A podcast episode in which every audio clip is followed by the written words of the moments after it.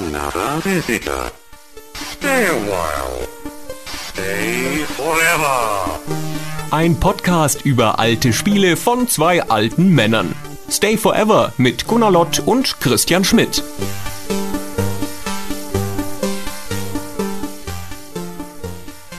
Herzlich willkommen zu unserem dritten Podcast Stay Forever mit Christian Schmidt und Gunnar Lott. Hallo Christian, es ist eine Freude mit dir zu sprechen, wie immer. das, das stimmt, das ist ganz gegenseitig. Heute sprechen wir über Vampire. Wir hatten das ja schon angekündigt vor einigen Wochen. Und damit meinen wir erstmal das Spiel Vampire, beziehungsweise die Spiele der Vampire Masquerade Serie.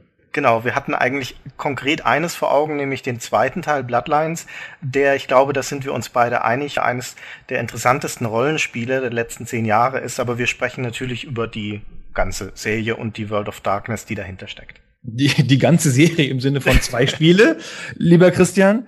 Und Ja. ähm, wir müssen leider auch mal zugeben, dass der Podcast ja immer unretroiger wird, weil 19. November 2004 ist das Bloodlines erschienen. Das ist ja nicht mal ansatzweise ein Oldtimer. Richtig, das ist eine Zeit, an die wir uns schon erinnern können, wo unsere Kinder schon in den Kindergarten gegangen sind, solche Dinge.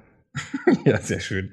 Also über die beiden Spiele der Serie und ein bisschen über die dahinterstehende Firma Troika, die den zweiten Teil gemacht hat. Welcher hat nochmal den ersten Teil gemacht? Das war Das- Nihilistik. Nihilistik. Ich wollte gerade sagen, die atheistische Firma, aber es war Nihilistik sogar. Es war noch härter. Eine Spielefirma aus England. Wir können eigentlich, wenn wir schon so freiheitsliebend das Thema Vampire vorgegeben haben, über, damit anfangen, wie viele Spiele denn überhaupt Vampire als Hauptfigur haben. Natürlich gibt's Vampire gerade in Rollenspielen hundert Millionenfach als Gegner, die du dann umhaust, meistens so als mittelstarke Gegner. Aber Spiele, in denen du selbst einen Vampir spielst, gibt's gar nicht so viele. Mir würde da jetzt spontan eigentlich nur die Legacy of Kane Serie noch einfallen. Genau, Legacy of Kane. Und wie heißt diese andere Konsolenspielserie mit der geilen Musik? Ah, spielst du da nicht auch einen Vampir? Diese Konsolenspielserie mit der Castlevania meinst du? Nee, da Ja. spielt man keinen Vampir. Nee, tut man nicht. Ja, dann weiß ich Vier nicht. Jäger spielt man. Also kommt immer drauf an, welche, über welche Episode wir reden. Das ist ja ein weit verzweigtes Imperium, Castlevania, aber. Nee, mir fällt höchstens noch ein weiteres Spiel ein, das keiner kennt. Das, da wären wir tatsächlich dann wieder im, im Retro-Bereich, nämlich. Jetzt ist mir der Name entfallen. Du bist auch älter, Christian. Dabei bist du eh jünger. Schau, das, wir sehen, dass wir, dass es ein Spiel ist, das vor 2004 spielt, weil ich mich nicht mehr an den Namen erinnern kann. Hat aber auch irgendwas mit Blatt im Namen. Ich komme drauf zurück, wenn es mir wieder einfällt. Ich sag mal, das beste Vampirspiel, das ich gespielt habe vor 2000, und wir sagten ja schon, dass sie selten sind, war 1982 das Spiel Dracula. Und das war auf dem gloriosen Intellivision. Da warst du einer von geschätzten fünf Leuten in Deutschland, die das besessen haben. Ich habe das nicht besessen, natürlich nicht. Ich war ja ein armes Kind. Aber ich hatte diesen reichen Freund, dessen Eltern alles in Unterhaltungselektronik gesteckt haben. Die hatten ein kleines Auto und ein kleines Haus auf dem Dorf. Und sie hatten das ganze Haus voll Unterhaltungselektronik. Sie hatten Video 2000, Betamax und VHS. Ha! Das, der war mit Sicherheit das populärste Kind in der Schule. Bei weitem. Bei den ja, wir sind Jungs. alle immer ständig bei dem gehangen. Bin nicht mal sicher, ob der so gemocht wurde, aber der hat, war eine natürliche Führerpersönlichkeit qua Unterhaltungselektronik. der hatte auch einen Akustikkoppler und einen, einen VC20 und einen C64 nacheinander. Grandios. Jedenfalls habe ich da das Spiel Dracula gespielt und das war total super. Das kann man heute übrigens noch, wenn man Dracula in Television googelt, findet man davon noch Videos auf YouTube. Und das ist ganz glorios. Man hatte so eine Blutanzeige, die man immer auffüllen muss durchs Beißen von Passanten und so. Man konnte sich in eine Fledermaus verwandeln. Inzwischen ist mir über deinen, deinen Exkurs auch wieder eingefallen, wie das Spiel hieß, das ich erwähnen wollte, nämlich Bloodnet. Und das war ein, ein Microprose-Spiel. Microprose hat ja auch mal eine Zeit, wo sie so in die Rollenspiel-Adventure-Richtung gegangen sind. Und da fällt das rein. Und das war ein, ein relativ schlechtes Spiel. Oder zumindest schlecht in der Ausführung. Aber vom Szenario her sehr, sehr faszinierend, weil es nämlich Vampire mit Cyberpunk verbunden hat. Sehr logisch, wie ich finde. Cyberpunk ist ja an sich schon ein dunkles Szenario, passen Vampire also fantastisch rein. Und das war von seiner ganzen Machart ungeheuer atmosphärisch, ähm, leider aber fast unspielbar, insbesondere in den Kämpfen. Hat mich aber trotzdem sehr, sehr viele Stunden gekostet. Das war gut, glaube ich sogar. Fing das nicht total fies an mit einem Mord und so? Ganz am Anfang schon? Naja, hm, schon gut. Ich ignoriere mich. Vielleicht meine ich was anderes. Das mit dem Ignorieren fällt leicht. Ich überlege nur gerade, wie das Spiel anfing. Während du überlegst, ähm, habe ich nochmal, um auf das richtige Thema zurückzukommen, Vampire the Masquerade Redemption aufgerufen, also den Test auf der GameStar, von dem du gesagt hast, ich hätte ihn geschrieben vor unserem Gespräch. Und ich glaube, ich habe den auch geschrieben, aber auf der Webseite steht Heinrich Lennart. Nee, du hast den geschrieben. Meine Leistung wird hier bei meinem Ex-Magazin völlig geschmälert. Dieser brillante Test mit der 84, die ich damals gegeben habe, ist ja jetzt ist es plötzlich Lennarts Test. Da wäre vielleicht mal eine Beschwerde an unseren ehemaligen Arbeitgeber angebracht. Außerdem steht hier 74. Habe ich dir eine 84 gegeben? Hat das jemand nachgewertet? Was du gegeben hast, weiß ich nicht, aber 74 wäre angemessener als 84 für das Spiel. Sehr komisch. Dann reden wir doch mal über Vampire the Masquerade Redemption, also das erste von den beiden Spielen dieser Serie. Ja. Vielleicht halten wir mal 50 Sekunden die Klappe und hören uns mal an, wie sich das Spiel angehört hat. Wir sind ja hier in einem Podcast, da sollte man auch Audio nutzen.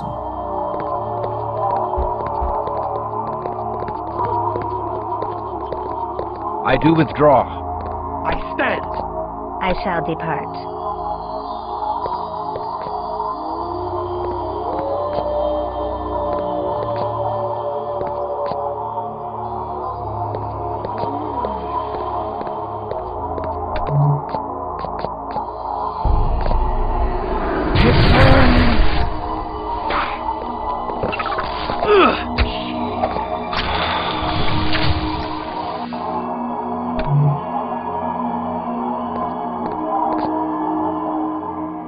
Merkt schon, die haben sich viel Mühe gegeben mit der ganzen Stimmung und den Background-Sounds und es hatte auch einen super Soundtrack.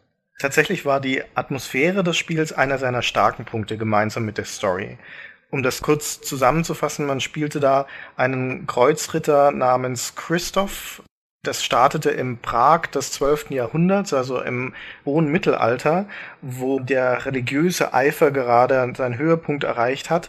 Und dieser hochgläubige und fanatische Christopher wird in seinem, bei seinem Kreuzzug gegen das Böse in einen Vampir umgewandelt, in einen Brut, Brucha, Brucha, wie spricht man? Brucha spricht man. Brucha, um genau zu sein. Und das schmeckt ihm natürlich gar nicht. Insbesondere, weil er sich gerade auch noch in eine Nonne verliebt hatte und jetzt feststellen muss, dass das erstmal nichts wird mit der gemeinsamen Zukunft. Das ist aber mal echt ordentlich aufgetragen, finde ich. Ja? Also ich meine, ein Gottesmann, der sich in eine Nonne verliebt und auch noch Vampir wird und die Konflikte, die ihm dadurch entstehen, werden ja im Spiel durchaus ein bisschen gezeigt. Also das ist ganz, ganz hübsch gemacht, finde ich. Die Faszination dieses World of Darkness Szenarios, das kommt ja aus der Pen and Paper Ecke und hat deswegen eine sehr ausgefeilte Mythologie, auf die, es, die diese beiden Computerspiele aufbauen. Und eine der Faszinationen ist, dass die Vampire darin eine Geheimgesellschaft sind. Das heißt, dass so ein Normalsterblicher wie dieser Christoph, dass der nicht weiß, dass Vampire überhaupt existieren und dann durch seine Umwandlung, durch seinen Biss auf einmal die, sich ihm diese Parallelgesellschaft öffnet und er dann mit Staunen feststellt, dass es da diese Vampire gibt, die die gesamte Gesellschaft der Menschen durchdringen. Das ist total, also auch wirklich im Rollenspiel, im, im, im Pen-and-Paper-Rollenspiel dahinter total schön gemacht. Weil es gibt irgendwie sieben Fraktionen, also es gibt noch viel mehr Fraktionen, aber das ist ähm, ein bisschen schwer zu erklären. Aber es gibt sieben grundsätzliche Fraktionen, wo die Vampire auch anders aussehen und sich anders kleiden. Und die ziehen die, die, die, die, die Fäden dieser Welt. Ja, das sind halt die wahren Herrscher dieser Welt, die Vampire. Vor allen Dingen auch deswegen, also nicht nur, weil sie als Vampire natürlich übernatürliche Wesen sind, deswegen besondere Stärken haben, aber auch, weil sie ewig leben oder tendenziell, ähm, sagen wir mal, sehr, sehr lange leben. Und das ist auch einer der Punkte, die das Vampir-Szenario oder Vampire als Hauptcharaktere sehr, sehr faszinierende und dankbare Geschöpfe macht. Und warum das so ist, zeigt dieses Vampire Redemption sehr, sehr gut, weil es nämlich mittendrin im Spiel plötzlich einen Schnitt macht und 900 oder 800 Jahre in die Zukunft springt. Also aus dem Mittelalter in die Neuzeit. Und so ein massiver Zeitsprung lässt sich selten so logisch erklären wie mit einem Vampir, der halt einfach per Definition mal eben diese 800 Jahre lang schlafen oder leben kann. Außerdem haben die Vampire natürlich von Natur aus einfach so super Fähigkeiten, die sich in dem Computerspiel perfekt darstellen lassen. In äh, Redemption gibt's halt sowas wie zu Nebel werden, sich Tierklauen wachsen lassen, hypnotischer Blick, all diese ganzen Sachen. Also das Äquivalent zu Zaubersprüchen im Prinzip in der Genau, ja. Und das ist alles gleich miterklärt. Man kriegt die gesamte Mythologie, das gesamte Vorstellungsbild eines Vampirs. Kennt ja jeder, ja. Jetzt besonders ja nochmal, wo die Vampire nochmal so richtig wiedergekommen sind in dieser College-Teenage-Klamotten-Sache.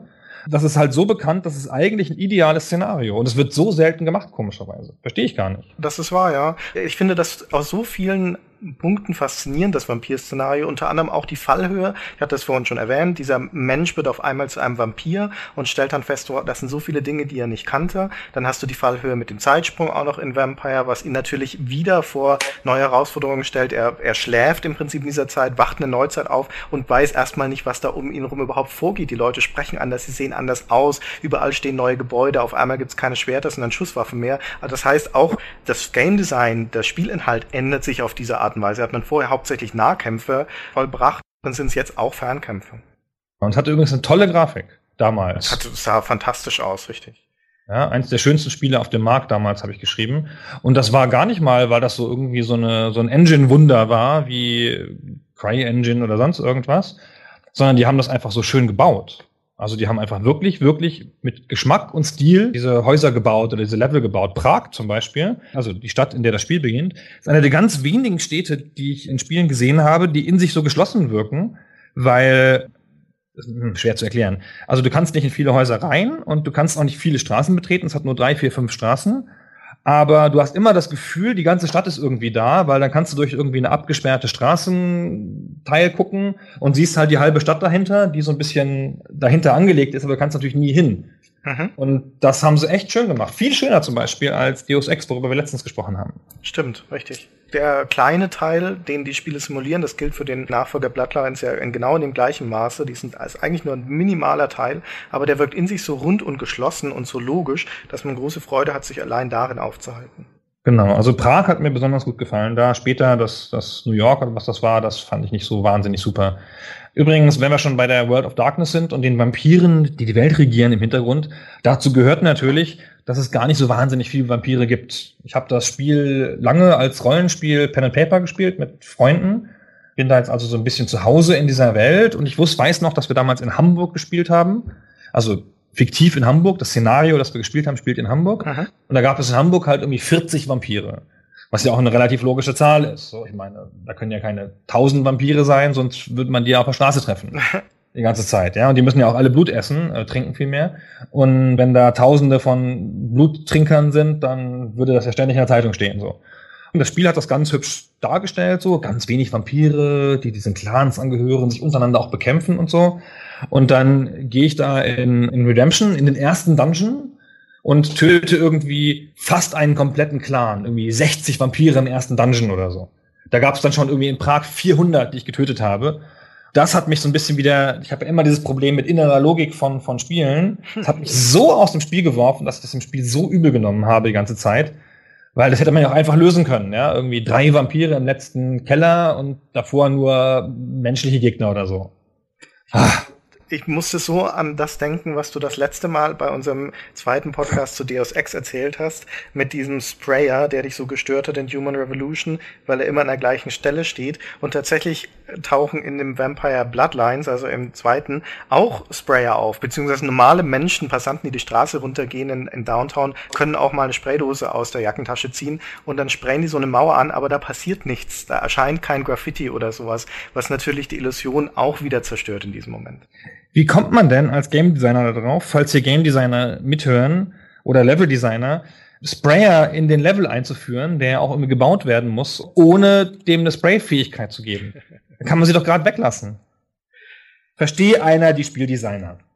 Das, was du gerade erzählt hast mit den 40 Vampiren in Hamburg, dadurch, dass es so, so wenige Vampire gibt, diese ganze Mythologie, die damit zusammenhängt, ist in dem Pen and Paper Vorbild ja auch wunderbar erklärt oder eingebunden in dieses Konzept der Maskerade. Und das ist was, was dieses Szenario im Vergleich zu anderen äh, herkömmlichen Vampir-Mythologien sehr viel faszinierender macht, meiner Meinung nach, weil da diese Ideologie dahinter steckt, dass Vampire sich vor Menschen verstecken müssen.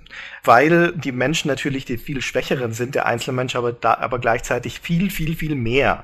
Und den normalen Vampiren Vampiren deswegen einfach mit einer Art Kreuzzug den Garaus machen könnten. Deswegen müssen sie also aufpassen, dass sie vor Menschen sich nie als Vampire zu erkennen geben, insbesondere nicht, wenn sie ihre Spezialfähigkeiten einsetzen oder wenn sie Blut saugen. Ist auch heute übrigens noch eins der besten Pen-and-Paper-Rollenspiele. Wenn die zwei Prozent der Hörer dieses Podcasts, die sich für Pen-and-Paper-Rollenspiele interessieren, da mal hinhören möchten, das ist einfach das war super. Als ähm, Prämisse hatte es, dass es ein, ein, ein Geschichtenerzählspiel war. Und der Sinn des, dieses Spiels war, dass die Leute, die dieses Spiel spielen, gemeinsam eine Geschichte erzählen. Und dass man sich auch als Spieler nicht für den eigenen Vorteil äh, handelt, sondern sich der Geschichte unterordnet und versucht, die Geschichte so schön wie möglich zu machen für alle. Das war damals durchaus revolutionär. Es hatte aber natürlich dafür ein relativ einfaches Rollenspielsystem, um damit halt, halt auch jeder mitmachen konnte. Und das war so ein bisschen, hm, wie soll ich sagen, also man konnte es manipulieren ein bisschen. Und da hatte man besonders starke Charaktere. Zum Beispiel konnte man irgendwie Vorteile wählen, also aus einem bestimmten Set von Vorteilen konnte man, keine Ahnung, war man stärker oder irgendwas. Man konnte auch den Vorteil wählen, reich. Und dann hat damals mein Freund Niklas einfach einen Millionärsvampir gespielt. Und das war natürlich der Hammer. Ich meine, immer wenn wir irgendwie in, die in Not kamen, hat er 40 Leibwächter gerufen. So, alle bitte antreten. Ne? Und dann hat er halt immer alle Sachen mit Geld gelöst. So. Das war natürlich ganz schön clever von ihm, aber das hat das Spiel so ein bisschen schwieriger gemacht für die anderen, die auch, auch schön sein wollten. Ja, das entspricht im Prinzip deinem Status jetzt im echten Leben. Genau, ich bin ja bekanntlich Milliardär, wie man immer auf der vorletzten in der GameStar früher lesen konnte. In der Fehlerrubrik. In der Fehlerrubrik auch, das stimmt, ja. Aber in der vorletzten kam es auch öfter mit irgendwelchen Dungeons, wo ja. ich auf mein Gold sitze und so. Jetzt, das ist aber Frechheit, echt. Vampire äh, The Masquerade ist tatsächlich eines von zwei Pen-and-Paper-Rollenspielen, die ich in meiner Jugend auch gespielt habe. Das andere war, rate? Pen and Paper, D&D, nee, AD und äh, Quatsch, ähm, DSA. Genau, das schwarze ja. Auge, natürlich genau. als als genau. äh, deutscher Junge. Ich weiß gar nicht, ob das noch gespielt wird, diese Spiele. Ich glaube eigentlich schon. Aber das war nie so groß, wie man vielleicht gedacht hatte. Ich habe mal irgendwie zu der Zeit, als das Bloodlines rauskam, habe ich halt ein bisschen gesprochen mit den Leuten, die das Rollenspiel verlegen in Deutschland. Es war ein Verlag, der hieß Feder und Schwert. Und die haben erzählt, dass sich Vampire irgendwie 5000 Mal verkauft hat in Deutschland, das Regelwerk. Mhm. Und das natürlich im Vergleich zu einem normalen Computerspiel, das sich vielleicht 50.000 Mal verkauft in Deutschland oder wie FIFA 12 irgendwie 500.000 Mal natürlich keine besonders große Zahl. Ich habe vor, vor einiger Zeit versucht, eines der Original-Regelbücher zu bekommen, denn die als, als Vampire the Masquerade wird es ja nicht mehr vertrieben, sondern läuft jetzt alles unter dem World of Darkness Group rum. Und die bekommt man tatsächlich nur als US-Import hierzulande und kosten entsprechend natürlich auch eine Stange Geld, obwohl das gebrauchte Hefte sind. Willst du meins kaufen? Ich habe sicher noch eins. So ja. 50 Euro vielleicht. Gerne, nachdem ich das, das ich gekauft habe, an meinen Bruder abgegeben habe, ja. Ich muss mal gucken, ob ich das noch habe. Ich hatte alle, also alle Regelwerke aus dieser World of Darkness, da gab es noch viel mehr. Man, das war halt die gesamte Mythologie so durchgegangen. Es gab halt das Vampir-Rollenspiel, dann konnte man halt Vampire spielen. Dann gab es das Werwolf-Rollenspiel, da konnte man Werwölfe spielen. Und dann gab es auch noch das Wraith-Rollenspiel, da konnte man Geister spielen. Oh, ähm, das wird esoterisch. Das war total schwierig auch zu machen. Äh, du bist tot, du kannst nichts tun. Schade. ähm, und das Rollenspiel-Regelwerk zu Wraith habe ich irgendwann wiedergefunden beim Aufräumen und dachte, ach naja, stell's mal auf Amazon rein. Kann man ja vielleicht verkaufen oder so. Was nimmst du denn dafür? Ey, du bist mal total mutig. Gibst mal 80 Euro ein, das gibt's ja nicht mehr. Und dann war es innerhalb einer Sekunde verkauft. Wow. Ding! Weil irgendjemand hatte wahrscheinlich schon mit einem, so, so, eine, so eine Vormerkung gemacht mit einem höheren Preis. Und ich dachte, ah nein, nein, er hätte bestimmt 150 gezahlt. Naja, jetzt ist weg. Da wärst du noch reicher jetzt, als du es eh schon genau. bist. Aber nur deswegen bin ich ja so reich, weil ich sowas mache. weil ich nicht an meinen Sachen hänge und nicht wie du 3200 Computerspiele horsten. Wurscht. Redemption. Das war damals von Activision gepublished, wenn ich mich ja. recht entsinne. Das zweite auch, oder? Genau. Ja, genau, beide von Activision. Und ich weiß noch, dass es zum Spiel, zum Testmuster gab es eine CD dazu mit Songs, so Rock-Songs, glaube ich. Da war unter anderem Typo Negative, die waren damals so halb in, so eine Hardcore-Band. Und die hieß Music to Feed by, also hm. übertragen Musik, um dabei Blut zu saugen. Das fand ich, fand ich sehr, sehr clever. Cooler Name. So als Marketing-Gag.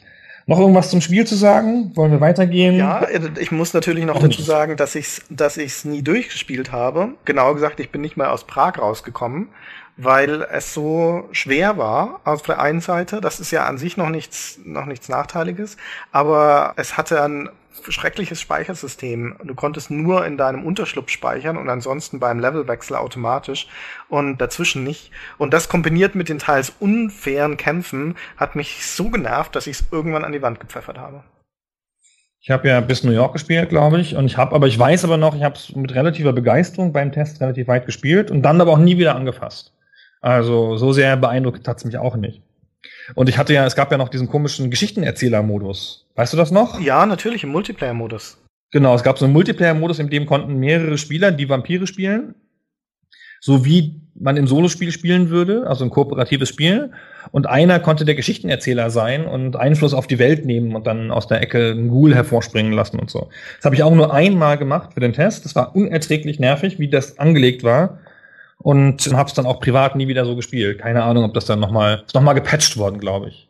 Dieses Konzept des Geschichtenerzählers wurde als revolutionär gepriesen zwei Jahre später bei Neverwinter Nights. Dort hat es dann auch meines Wissens nach sehr viel mehr Zuspruch bekommen, aber tatsächlich war es schon vorher implementiert in Vampire und es würde mich nicht wundern, wenn es vorher auch schon mal in einem anderen Spiel drin gewesen wäre. Es hat dann einfach nicht so gut funktioniert. So ein Spiel ist natürlich total angewiesen auf Zugänglichkeit dann. Ja, also der, der Geschichtenerzähler muss das ja total in der Hand haben. Und das ist, das ist schon ziemlich schwierig, das zu machen. Vom Interface her und so. Stimmt. Na gut, das war übrigens, wir hatten schon gesagt, von Nihilistic, einer Firma, von der man sonst nichts gehört hat und die es danach, glaube ich, nach dem Spiel auch nicht mehr gab. Sie haben noch irgendein schreckliches Xbox-Spiel gemacht, wenn ich mich nicht täusche. Das hat sich aber nicht gut verkauft, das erste, oder? Oder so mittelverkauft, wenn ich mich recht entsinne. Ich habe jetzt keine genauen Zahlen, aber ich hatte den Eindruck, dass Activision damals nicht so wahnsinnig zufrieden damit war. Das kann ich mir gut vorstellen, ja. Aber nachdem sie einen Nachfolger dazu gemacht hatten, kann es auch nicht katastrophal gelaufen. Man weiß es ja nicht, manchmal muss man ja Nachfolger machen zu irgendwas, um irgendwelche Sachen zu rechtfertigen oder so. Das glaube ich in diesem Fall aber nicht. Soweit ich weiß, wurde die Lizenz neu verhandelt mit White Wolf, also mit den Eigentümern des Pen Paper Rollenspiels. Genau, dann lass uns doch mal weitergehen zu dem wesentlich interessanteren Spielen dieser, dieser kurzen Serie. Stimmt. Nämlich Bloodlines. Und das hat dann eine Firma namens Troika gemacht. Ja. Wer ist denn Troika? Warum heißen die so, Christian? Die heißen Troika, weil sie von drei Leuten gegründet wurden. Von drei ehem- ehemaligen Entwicklern von Interplay. Nämlich den Leuten, die im Prinzip das Konzept von Fallout entwickelt haben. Das war der Leonard Bojarski allen voran. Der war bei Fallout der Art Director. Tim Kane, der war da der Producer und Jason Anderson, der war der Lead Artist. Also das war so die Kerngruppe von Fallout. Und dass Fallout ein zeitloser Klassiker ist, brauchen wir, glaube ich, nicht näher zu erwähnen. Fallout ist ja nun auch zu Recht ein Spiel, wo Leute wie wir auf die Knie fallen und gen Fallout beten, wo ich meinen Gebetsteppich aus dem Kofferraum hole, um mich zu verneigen. Beim zweiten Teil, nicht beim ersten. Den fand ich gar nicht so toll. Nein, der erste war auch schon super. Der zweite war natürlich besser, was ja auch viele Leute bestreiten, die keine Ahnung haben. Aber der erste Teil war, am ersten Teil konnte man ja schon sehen, wie super es ist. Dann habe ich erwähnt eigentlich, dass in meinem Vorstellungsgespräch bei der GameStar damals mich Jörg Langer, der damalige Chefredakteur, im Vorstellungsgespräch irgendwie unvermittelt gefragt hat, ob ich Fallout 2 gespielt hätte. Und dann habe ich gesagt, ja, frag mich irgendwas zu Fallout 2. Zweimal durchgespielt.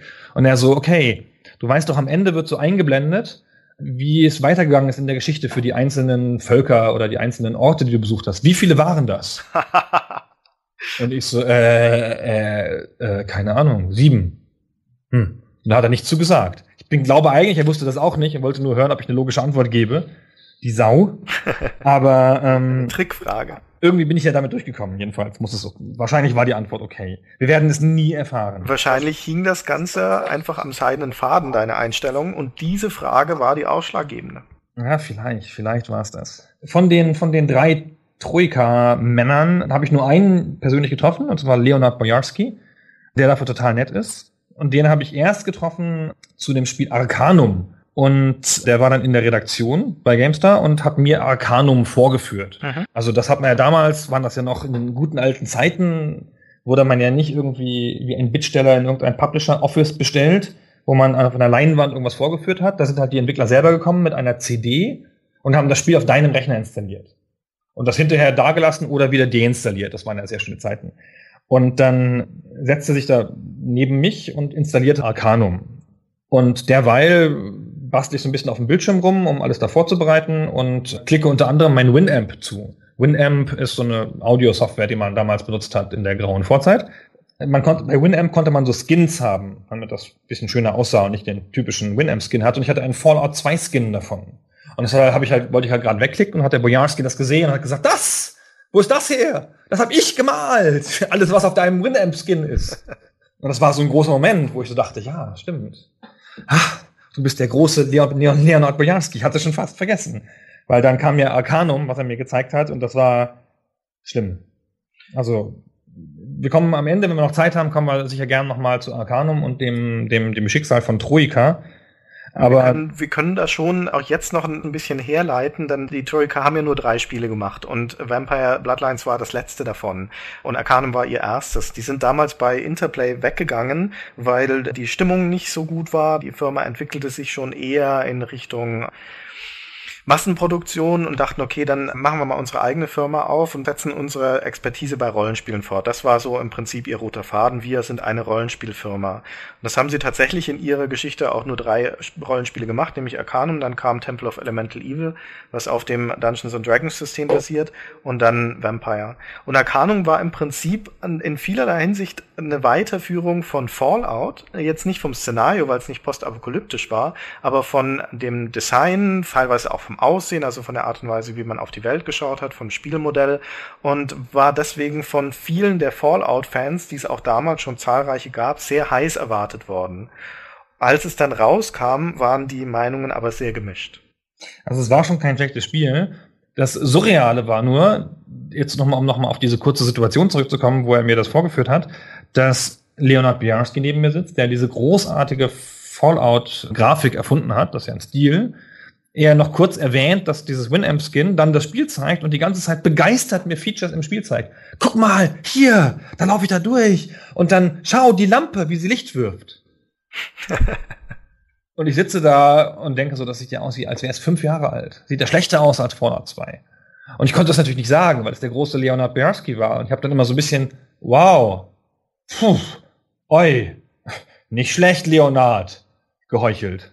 Das war sehr unangenehm dann das Arcanum sah zu dem Zeitpunkt, als es rauskam, unfassbar veraltet aus. Und das war noch nicht mal das Schlimmste. Das Schlimmste war, dass es auch noch richtig schlecht lief. Das hatte arge Performance-Probleme. Ich hatte einen Pentium 3 damals, was ein High-End-Rechner war und konnte das Spiel gerade in den größeren Städten kaum spielen, weil es sich einmal pro Sekunde aktualisierte. Das Spiel hatte mehrere Schwierigkeiten. Auch das ganze System war komisch und ähm, ach, ach, ich weiß nicht mehr. Das Balancing, die Bugs. Also wenn es buggy war es, genau. Es gibt, äh, wenn man das jetzt schon vorwegnehmen kann, in der kurzen Troika-Geschichte, die ja nun, die sich nun über nur ein paar Jahre erstreckt, sechs Stück, glaube ich, waren es insgesamt, ähm, gibt es zwei rote Fäden, durchgehende Themen bei ihren Spielen. Das eine ist Originalität. Die waren immer ideenreich, faszinierend und auch das Arcanum allein in seinem Szenario schon, dass es in einer Fantasy-Welt spielt, in der Steampunk, also Dampfmaschinen und äh, Technologie gleichzeitig mit Magie existiert und dass es dieses Spannungsfeld gibt, mit, zwischen dem man sich auch als Charakter entscheiden muss. Bin ich eher ein Magier oder bin ich eher ein Techniker? Das allein ist schon hochgradig spannend und hat die Erwartungshaltung auf das Spiel auch erhöht. Das ist also der eine rote Faden und der andere ist schwache Umsetzung gerade auf der technischen Seite bei Bugs. Arcanum war ein verpacktes Spiel, Temple of Elemental Evil war ein verpacktes Spiel und Bloodlines war das mal ein verpacktes Spiel, als es rauskam. War nicht Temple of Elemental Evil noch verpackter? Das ist nun das von den drei Spielen, das ich am schlechtesten kenne. Ich habe aber den Eindruck, dass es tatsächlich das Beste von den dreien war, was die Performance zumindest angeht und den also die Qualitätssicherung. Zumindest ist es das, das den höchsten Metascore hat, also die beste Bewertung. Also ich glaube, es war schon irgendwie sehr cool, weil es halt so angenehm retro war. Aber ich habe da, ich hatte den Eindruck, also die Erinnerung, dass es da Plot-Stopper-Bugs gab, und zwar so richtige. Das kann, kann gut sein, ja. Das gab es in Bloodlines aber auch. Obwohl, das hat bei mir irgendwie im Test super gelaufen. Ich weiß gar nicht mehr warum. Ich fand das gar nicht so buggy. Das ist große Glückssache. Das hängt sehr von dem System ab und von den Entscheidungen, die du im Verlaufe deiner Vampirkarriere triffst. Ich habe das damals, als es rauskam, dreimal hintereinander gespielt und musste es einmal abbrechen wegen einem Plotstopper und die anderen beiden Male kam ich relativ problemlos durch, ohne dass mir jetzt klar wäre, was ich da wesentlich anders gemacht hätte. Also ich habe es ja durchgespielt und bin ganz sicher, dass ich da keine größeren Probleme hatte. Das war alles nicht so schlimm. Ja, aber wenn wir jetzt also bei Bloodlines sind, dann lass uns das gleiche tun wie bei Redemption auch und einfach mal kurz die Atmosphäre des Spiels aufsaugen, indem wir reinhören, wie sich das Spiel anhört. Hurry on your way to the apocalypse! Always room for heathens in the cold and oily pits of the damned!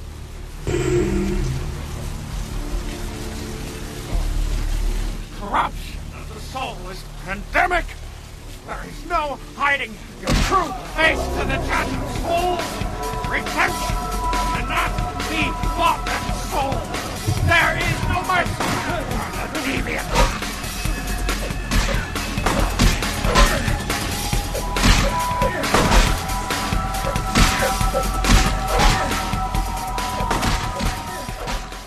Schön. Ja, Da wurde ja überhaupt viel gesprochen in dem Spiel. In den Dialogen selbst, von denen es sehr, sehr viele mit sehr vielen Charakteren gab, kam die Atmosphäre dieses Spiels besonders stark rüber. Und das, das Vampire 2, also das Bloodlines, ist in meiner persönlichen Top 10 der besten Spiele aller Zeiten auf jeden Fall dabei. Das ist eines der Rollenspiele, zu dem ich regelmäßig zurückkehre. Ich habe es inzwischen siebenmal gespielt, davon sechsmal durch. Einmal, wie gesagt, bin ich gescheitert und jedes Mal wieder mit großer Freude. Und das Faszinierende, was mich jedes Mal wieder reinzieht, ist die Atmosphäre, die das Spiel aufbaut, die Welt, die es vor meinen Augen erschafft und die Art und Weise, wie es das mit Charakteren und Geschichten bevölkert. Da ist es beispielhaft, da könnten sich viele andere Spieler eine Scheibe davon abschneiden. Es war ja auch einfach so nichts richtig falsch. So, es macht halt, also es macht ein paar Sachen konventionell, so das Kämpfen und so, und ähm, hat aber so ein schönes Dialogsystem, lange vor den Mass Effects dieser Zeit, die halt natürlich so wahnsinnig gelobt werden, immer wegen solcher Sachen, das sehr schön ähm, die Fähigkeiten der Vampire eingesetzt hat. Ich hatte halt, ich habe halt einen Ventrue gespielt. In dem einen Mal, dass ich es durchgespielt habe, das ist ein Vampir, der ganz gut im, im Sprechen war. So ein kultivierter Umgangsvampir. Und habe halt viele Sachen in den Dialogen gelöst. Und das war halt immer so schön, man hatte immer so vier, vier Dialogoptionen und dann konnte man immer sehen, worauf die Fähigkeit wirkt und konnte da draufklicken und dann hatte man halt eine Chance, dass die Fähigkeit das löst. Ist heutzutage gang und gäbe, war damals aber so konsequent, hat es, glaube ich, vorher niemand gemacht. Es zeigt sich häufig auch im Kleinen, was ein Spiel auszeigt. Und gerade das, was du gerade äh, sagst, die Unterschiede in den Dialogen, das ist was, das kann man gar nicht genug betonen. Das macht Bloodlines fantastisch in vielerlei Hinsicht. Und dabei ist die Tatsache, dass du unterschiedliche Dialogoptionen bekommst, je nachdem, welchen Skill du trainiert hast, dass du Leute umschmeicheln kannst, dass du sie verführen kannst, dass du sie bedrohen kannst, das ist noch relativ offensichtlich. Das hängt halt einfach von deinen Skills ab. Aber es ändern sich auch noch andere Dinge in den Dialogen. Zum Beispiel abhängig von deinem Geschlecht die Tatsache, wie du angesprochen wirst. Wenn die Dialogpartner auf dich sauer sind, was immer mal wieder vorkommt, dann werfen sie dir auch mal Schimpfwörter an den Kopf. Und das sind bei Frauen andere Schimpfwörter. Oder es gibt diesen Mercurion-Charakter, den man relativ am Anfang trifft, der eine Geschichte erzählt über die Jeannette, eine der Vampirdamen, die man dann in Santa Monica trifft. Und eigentlich möchte er etwas über ihre sexuelle Ausstrahlung sagen, aber wenn man eine Vampirin spricht, dann sagt er, äh, das kann ich jetzt eigentlich vor einer Frau nicht erwähnen. Und dann kann man ihn bedrohen und dann tut das doch. Aber allein diese kleine Tatsache, dass es da eingebaut ist, spricht schon Bände darüber, wie, wie, wie detailverliebt dieses Spiel vorgeht und wie ernst es die Aufgabe nimmt, den Spieler in die Atmosphäre des Spiels reinzuziehen und seine Rolle, die er in diesem Moment spielt, ernst zu nehmen. Oder auch, in, Entschuldige, das muss ich noch schnell erzählen, auch die Tatsache, dass du kannst sieben unterschiedliche Vampire spielen und die haben nicht nur andere Eigenschaften in ihren Talentbäumen, wie man das aus anderen Rollenspielen kennt, sondern die ändern tatsächlich fundamentale Dinge im Spiel, wie zum Beispiel in den Dialogen Du bekommst zum Teil ganz andere Reaktionen der Gesprächspartner, je nachdem, welchen Vampir du spielst. Ähm, wenn du einen Nosferator spielst, das sind entstellte Vampire, die offensichtlich auch als Nicht-Menschen zu erkennen sind, dann wirst du einen großen Teil der Dialoge im Spiel überhaupt nicht hören, weil die Leute gar nicht erst mit dir sprechen. Wenn du in dieses Diner in Santa Monica reingehst und mit der Kassiererin sprechen möchtest, was du im Zuge einer Quest tun musst, dann fällt dir ohnmächtig um vor Schreck. Und dieser ganze Dialog findet nicht statt. Stattdessen musst du eine andere Lösung für diese Aufgabe finden. Und je nachdem, welchen Vampir du spielst, bekommst du andere Unterschlupfe, kommst du, kannst du andere, zum Teil andere Quests auf andere Arten und Weisen lösen. Also es lohnt sich bei diesem Spiel so sehr wie bei kaum einem anderen, es nochmal mit einem neuen Charakter zu versuchen. Dass sie sich das angetan haben als, als Designaufgabe, die Nosferatu in einem Spiel, das so dialoglastig ist, überhaupt als spielbare Klasse anzubieten, das ist, muss man denen hoch anrechnen. Also das war sicher keine einfache Aufgabe. Stimmt. Sie haben es auch nicht perfekt gelöst. Denn äh, zu diesem Konzept der Maskerade, wie wir es vorher schon gehört haben, gehört ja auch, dass man sich Menschen nicht zu erkennen geben darf. Und die Nosferatu haben es da besonders schwer, weil sie sofort als Nicht-Mensch erkennbar sind. Deswegen dürften sie eigentlich nicht auf die Straße gehen. Und Vampire Bloodlines ist nun ein Spiel, das auch öffentliche Räume simuliert. Das heißt, du hast tatsächlich Straßenzüge, in denen Passanten rumgehen. Theoretisch dürftest du als Nosferatu da nicht auftauchen. Deswegen gibt es die Kanalisation als parallelen Bewegungsraum. In der Praxis kannst du aber trotzdem oben rumlaufen. Du kannst sogar vor dem Gesicht von Leuten rumlaufen, weil die KI zu schlecht ist in den meisten Fällen, um darauf zu reagieren. Das ist schade. Das ist nicht so schlimm, das könnte man erklären. Das war in dem Pen and Paper Rollenspiel auch ein bisschen so. Die hatten halt so eine Tarnfähigkeit, dass Leute automatisch weggucken, wenn die vorbeigehen. Ja oder? gut, die, die gibt's natürlich immer Ja. noch, aber das ist eine Spezialfähigkeit, die du aktivieren musst. Wenn es nur das wäre, wäre es ja logisch. Also wenn du nicht gesehen werden möchtest, aktivierst du die Fähigkeit, dann kommst du da vorbei. Das brauchst du aber nur in Missionen. Aber du kannst natürlich sagen, das ganze Spiel spielt bei Nacht. Klar, es sind Vampire, die dürfen nicht ans Tageslicht. Insofern sehen die Leute eh nicht sonderlich gut. Ja, also wie gesagt, sie haben das schon vergleichsweise gut gelöst. So. Also das ist ja, war eine sehr, sehr, sehr schwierige Aufgabe und, ähm, und ich meine, also das ist ja nicht, nicht der einzige Clan, der schwierig ist. Also Ventrue und Toriador, das sind ja sehr soziale Clans, das ist ja alles easy. Aber die Malkavianer sind ja, oder die Malkavians sind ja Verrückte. Stimmt. Da ist jeder einzelne Vampir verrückt. Und das ist natürlich auch kein Spaß, die Dialogoptionen von Verrückten simulieren zu müssen. Hossa. Und die Art und Weise, wie das Spiel das gelöst hat, ist meisterhaft. Man kann das nicht anders sagen. Wenn man einen Malkavian, Malkavianer spielt, bekommt man in den Dialogen komplett andere Antwortauswahlmöglichkeiten. Da ist keine einzige Zeile identisch zu dem von anderen Vampiren. Und alles spielt auf diesen Wahnsinn der Malkavianer an. Sie haben zusätzlich noch die Macht, auch ihre Gesprächspartner in bestimmten Situationen in, in Wahnvorstellungen einzugeben, dadurch Quests zu lösen. Und was sich an subtilen Dingen ändert, und das werde ich nie vergessen, weil es mir so einen Schreck gegeben hat, ähm, es gibt in, in den eigenen Unterschlupf, das ist so eine heruntergekommene Wohnung in Santa Monica, wo man als Vampir immer wieder zurückkehrt, um seine E-Mails zu lesen. Da gibt's auch ein Radio- und einen Fernsehapparat. In diesem Radio läuft eine Late-Night-Show und im Fernsehen laufen Nachrichten. Dieser Nachrichtensprecher erzählt immer, was so am Tag, im Nachtgeschehen passiert ist und nimmt auch Bezug auf die Dinge, die man selbst als Vampir verantwortet. Was ein tolles Element ist, weil man immer wieder so Feedback bekommt für die Dinge, die man gelöst hat. Und eine der ersten Aufgaben, die man tut, ist zum Beispiel ein Warenhaus, ein Lagerhaus in die Luft zu sprengen. Das taucht natürlich in den Nachrichten auf. Und dann sagt dieser Nachrichtensprecher, wenn man einmal Kavianer spielt, und die Quelle der Detonation kam möglicherweise von dir. Und in diesem Moment sah ich, saß ich wie vom Donner gerührt vor meinem Rechner und konnte es gar nicht glauben, was ich da gerade gehört hatte. Denn normalerweise sagt er bei anderen Vampiren, die Quelle der Detonation war möglicherweise ein militärischer Sprengstoff, der dort gelagert wurde. Aber der Malkavianer bezieht die Nachrichten auf sich. Und das geht so weit, dass du, wenn du später mal in deine Wohnung zurückkommst, dass der Fernseher mit dir redet, der Nachrichtensprecher, und du einen Dialog mit dem führen kannst. Weil du so wahnsinnig bist. Ach, das ist schön. Ich muss es nochmal spielen als Malkavianer. Das stimmt. Das habe ich nie gemacht damals. Wie blöd von mir. Was, das ist eins, das ist ja eines, eine der besten Sachen, die man über ein Spiel sagen kann, dass man es durchspielt und denkt so, ich habe so viel verpasst, weil es noch so andere Wege hat, dass ich das nochmal spielen muss. Das gibt's ja nicht so oft. Heutzutage ja fast gar nicht mehr. Stimmt. Es ist, ist natürlich ins, insgesamt doch ein lineares Spiel, aber es schafft so überzeugend die Illusion der Handlungsfreiheit oder wie du schön, so schön sagtest, das Gefühl, das sind Dinge, die ich jetzt gerade verpasse oder die ich anders hätte lösen können, als ich das gerade tue. Eines der schönsten Beispiele auch für die Art und Weise, wie die Charaktere in dem Spiel designt sind, ist der Baron von Santa Monica. Ein Baron ist im Prinzip der leitende Vampir eines bestimmten Stadtteils. Und dieser Baron von Santa Monica, darf ich das jetzt spoilern an dieser Stelle? bestimmt, bestimmt. Also ich sage mal, dass es ein Spoiler ist, falls Leute doch noch spielen möchten. Das ist eine Frau, ein Malkavianer Vampir mit einer gespaltenen Persönlichkeit, die als zwei unterschiedliche Frauen auftritt, nämlich Jeanette, eine sexy, verruchte Nachtclubbesitzerin und Therese, ihre sehr züchtige, sehr geschäftsmäßige ja, alter Ego, die ist eigentlich die Eigentümerin des Clubes.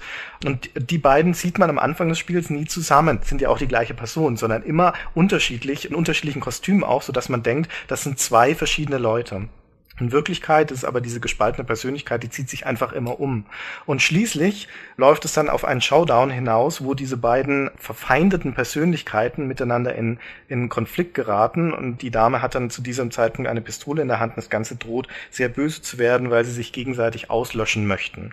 Und man kann jetzt eingreifen in den, in einem langen Dialog und kann das auf unterschiedliche Arten und Weisen lösen, merkt aber relativ deutlich, dass es da möglicherweise noch eine bessere Lösung gegeben hätte, also auch ein Grund nochmal zurückzukehren. Aber dieser Dialog an sich ist so toll, weil da fühlbar wird, was in diesem Menschen, bevor sie in einen Vampir umgewandelt wurde, was da vorgegangen sein mag und was zu dieser Geistesstörung geführt hat.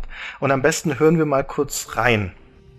I'm about to rid the night of this deviant, backstabbing whore. Do you realize that despite her condition, she still fornicates with kind, no less? So despicable, So unclean. You're one to talk, dear sister. Or should I say daddy's little girl?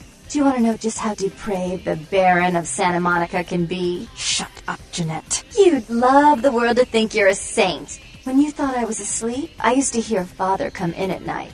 I heard him whisper how much he loved you in your ear before he... Don't finish that sentence, or you're dead.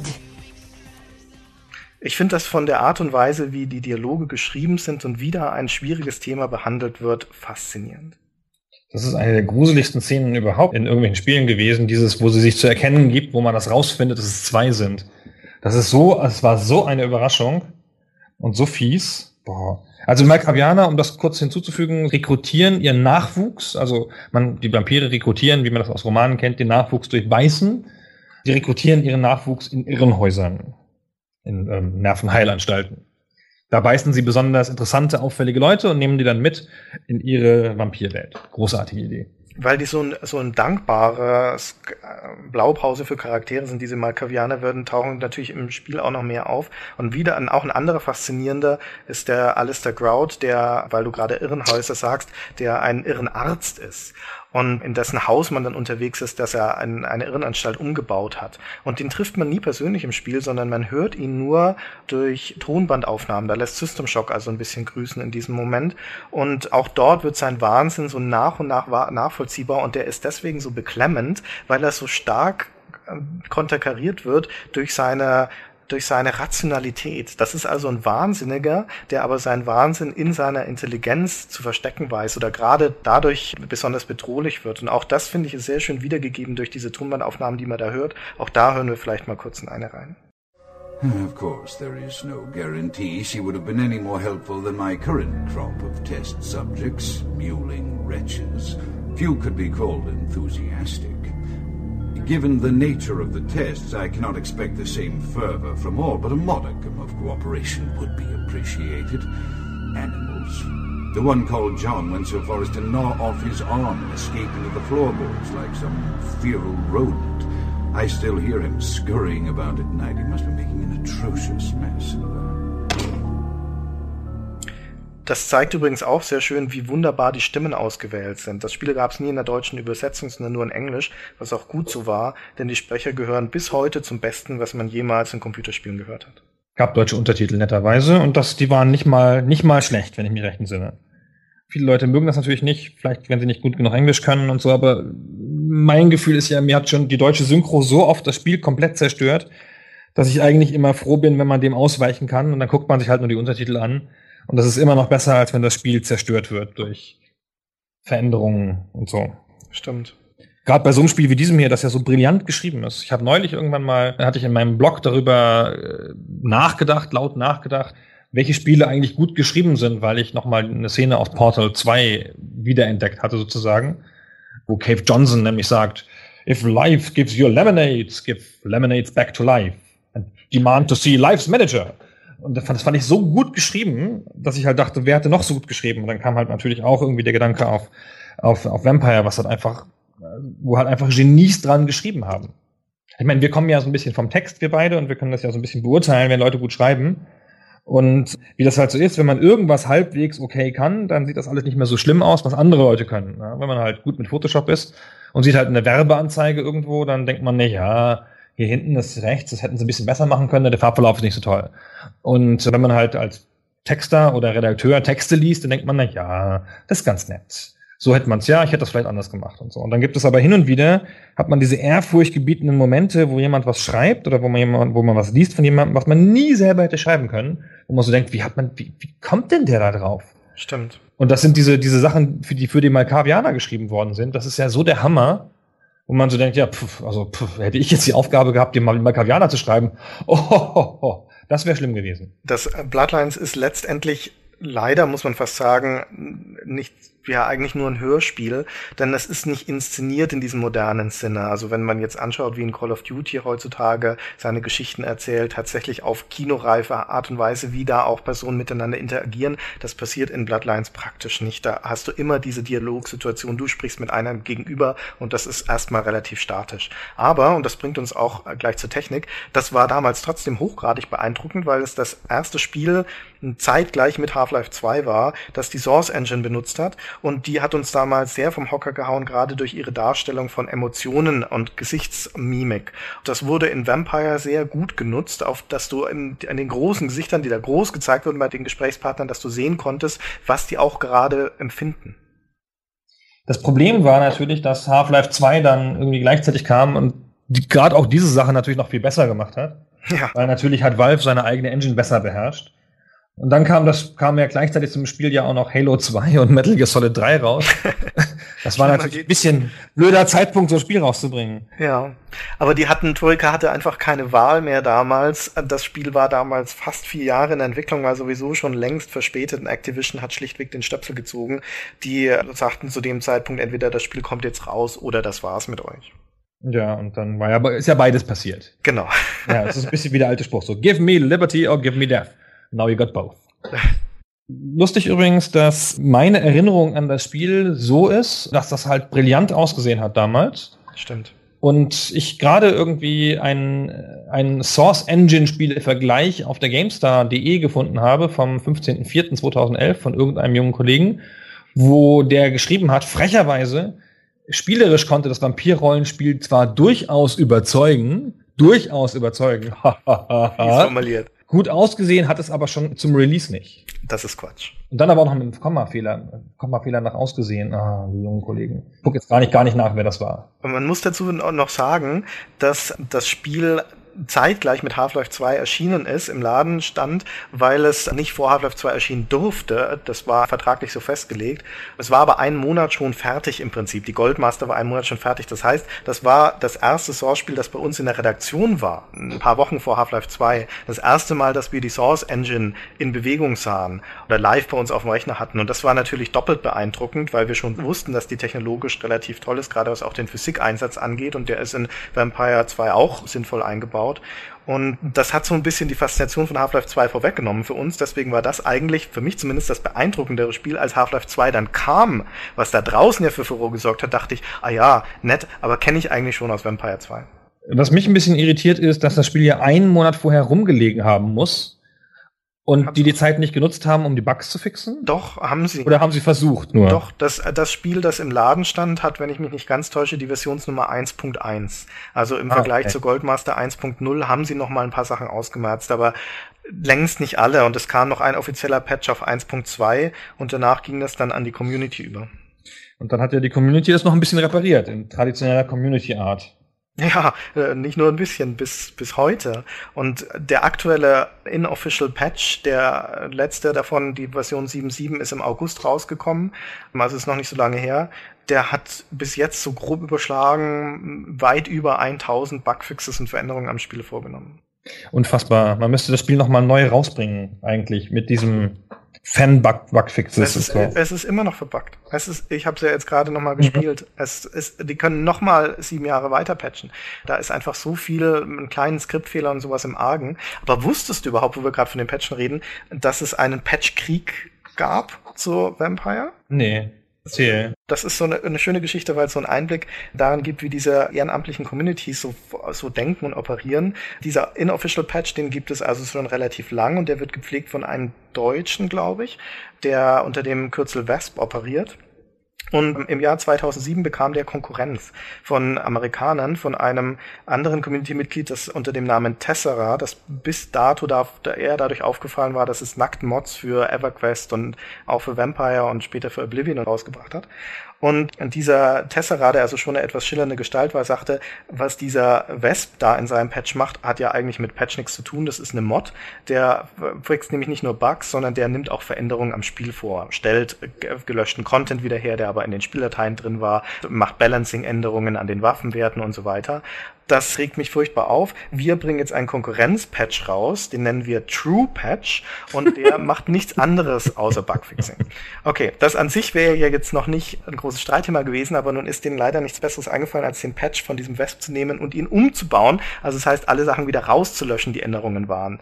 Äh, ihrer Meinung nach ungerechtfertigte Änderungen. Das hat den Wesp dann wiederum auf die Barrikaden gebracht, weil er dachte, der wird seine Arbeit jetzt ausgenutzt und sabotiert und es kam dann zu einem einer riesigen Schlammschlacht in allen einschlägigen Foren, Planet Vampire und so weiter, wo sich die beiden an den, die Gurgel gegangen sind, bis dann Tessera schließlich das Projekt neu gestartet hat auf Basis eines eigenentwickelten Patches. Dann kam also nochmal dieser Pro 2 Patch aus und das gipfelte dann schließlich daran, dass, glaube ich, letztes Jahr oder vor eineinhalb Jahren oder sowas Tessera die Segel gestrichen hat und theatralisch auf seiner Webseite geschrieben hat, ich bekomme keinen Support mehr aus der Community, niemand bietet den Lügen von Wesp Einhalt, ich lösche jetzt meinen ganzen Backkatalog und dann hat er seine Webseite abgeschaltet. Ja, so können Egos aufeinandertreffen. Ein Wahnsinn. Aber das ist ja eigentlich, eigentlich schön, oder? Dass Leute das so ernst hatte, nehmen. Ja, ich hatte solche Vehemenz für solche Sachen kämpfen. Dass ja die gesamte Freizeit von solchen Leuten, die da drauf geht. Das erinnert mich so heutzutage an diese Wikipedia-Konflikte, wo Leute Glaubenskriege darüber führen, über kleinste Dinge in Wikipedia-Einträgen. Und das ist so menschlich, finde ich. Das äh, sagt einem so vieles darüber, wie Menschen ihre Welt sehen und wie sie ihren Einsatz zu rechtfertigen und dann auch anerkannt haben wollen. Naja, es ist halt natürlich, wenn man irgend, irgendwo rein investiert hat, sei es Geld oder Liebe oder Zeit oder irgendwas, dann muss man das ja irgendwie rechtfertigen vor sich selber hinterher. Und dann muss man halt auch dafür kämpfen, sonst ist die Leistung ja verloren. Es gibt so Theorien zu, dass man halt lieber kämpft, um äh, irgendwelche falschen Positionen zu halten und die zu guten Positionen zu machen, als sozusagen dann für die bessere Position einzutreten. Oder das ist halt relativ. Und sich einzugestehen, dass man sich getäuscht hat. Genau. Wir haben noch ein paar besondere Sachen, über die wir sprechen wollten, an dem Spiel Bloodlines insbesondere. Das war ja, wir hatten es kurz angedeutet, das war ja ein ziemlich erwachsenes Spiel. Stimmt. War das ab 18? Ich weiß gar nicht mehr, bestimmt, oder? Da gab es ja Sex. Das äh, weiß ich auch nicht mehr, was es war. Aber es gab Sex, ja, aber das war ja, ja, wie, wie soll man sagen, du konntest in dem Spiel Sex haben. Ja, und das ist ja schon was. Meine, in vielen Spielen kann man Sex haben. Ja, noch dazu in dem amerikanischen Spiel. Also tatsächlich ist das äh, passend zu dieser World of Darkness und dem Vampir-Szenario ein sehr erwachsenes Spiel und in mancher Weise auch ein, ein, ein provokantes Spiel. Ich wüsste wenige andere Spiele, gerade Mainstream-Spiele aus Amerika, wo du im Laufe der Handlung einen Sexshop besuchen musst und ähm, wo dann zum Beispiel der äh, Eigentümer dieses Sexshops solche Dialogzeilen sagt, wie diese hier.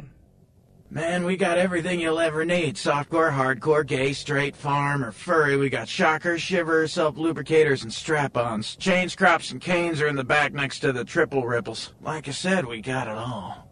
Oder wo du später dann auch eine, eine Table Dance Bar besuchst und wo auch freizügige Bilder und Poster an Wänden rumhängen und wo die Hauptcharaktere gerade bei den Malkavians und gerade dann, wenn man eine, einen weiblichen Malkavian spielt, auch mal im G-String rumlaufen und Kostüme tragen, die im Prinzip, wo sie im Prinzip mehr Haut anhaben als Kleidung. Ich finde, es wirkte trotzdem irgendwie echt. Also es war halt nicht irgendwie, ich finde es in manchen vielen Spielen ist es aufgesetzt oder so, so gewollt. Wir müssen jetzt auch mal eine halbe Brust zeigen, dringend, oder ist es halt irgendwie, keine Ahnung, vielleicht irgendwie nicht politisch korrekt, frauenverachtend oder so. Da war das irgendwie sehr passend in dem Szenario verankert. Das ist halt dunkel, das ist halt die Unterwelt. Und das hat halt auch diese ganzen Sachen in, in seiner ganzen Schmutzigkeit gezeigt. Stimmt. Aber apropos World of Darkness, wenn man dann Sex hatte, dann war es ja auch nur in der Darkness. ja, genau. Vielleicht spielen, wir mal kurz die eine, die eine Sexszene ein, an die ich mich erinnern kann. Wahrscheinlich gab es noch mehr. Es gab, nee, es gab nur die eine tatsächlich. Wo man nämlich Sex mit Janette haben kann. Und man verpasst da nichts im Podcast, weil im Spiel war der Bildschirm dunkel. Jetzt.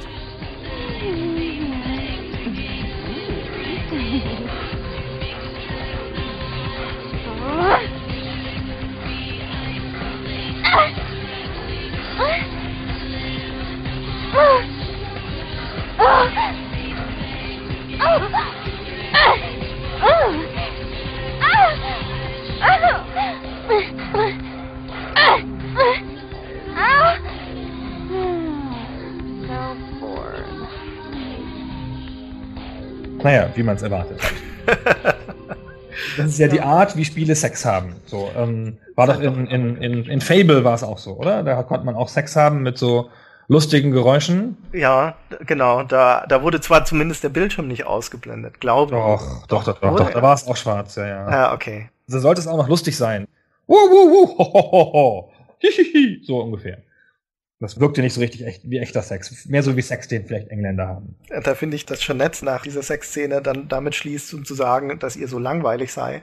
Sehr viel witziger als die ganzen Furzgeräusche aus Fable. Das ist richtig. Haben wir noch was hinzuzufügen? Hm. Es gäbe viel hinzuzufügen, natürlich an, an Sachen, aber ich glaube, wir haben das Grundsätzliche über dieses Spiel gesagt. Ich würde so wünschen, dass es nochmal ein Spiel in der World of Darkness geben würde. Und es gibt ja eins. Angeblich arbeiten ja die White Wolf Leute zusammen mit der Firma CCP.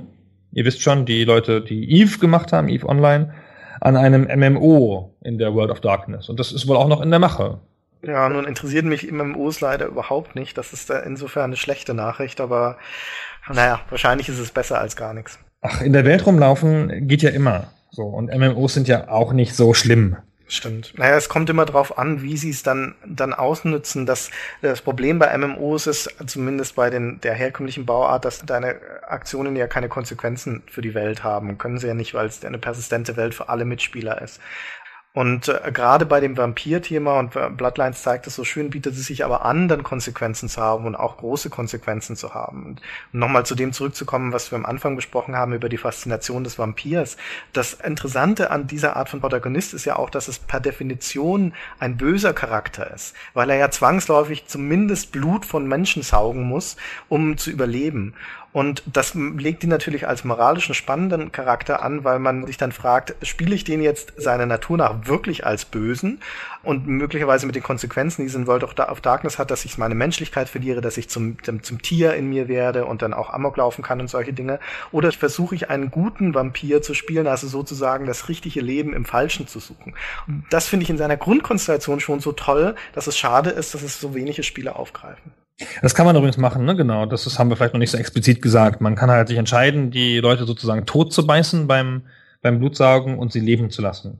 Genau. Das macht dann durchaus auch für den eigenen, für die geistige Gesundheit des eigenen Charakters größere Unterschiede. Ist auch eine philosophische Frage übrigens, bei in dieser, in dieser, in dieser dahinterliegenden dunklen Welt, weil es gibt halt die sieben Clans, die die Maskerade aufrechterhalten, die diese Maskerade leben und diese, das Verstecken der Vampire deutlich machen. Und dann gibt es andere Fraktionen, die halt sagen, was, wir sind doch hier wohl die überlegene Herrenrasse, wir beißen jetzt aber alle Leute und mal voll und das darf auch jeder sehen. Dann werden wir es halt austragen, wenn die Menschen uns dumm kommen. Und dann müssen halt die ganze Zeit die Maskerade-Vampire nicht nur für sich selber sorgen und ihre vielleicht selber irregehenden eigenen Anhänger, sondern auch noch gegen die anderen kämpfen, die natürlich sich überhaupt nicht drum scheren, ob das jetzt irgendwie auffällt. Ja, das ist eine ganz, also eine sehr, sehr, sehr schöner Konflikt in der Welt. In der Tat, was aber in Bloodlines dann auch wieder albern und absurd ist und was uns genau zu dem zurückführt, was du vorhin schon erzählt hast.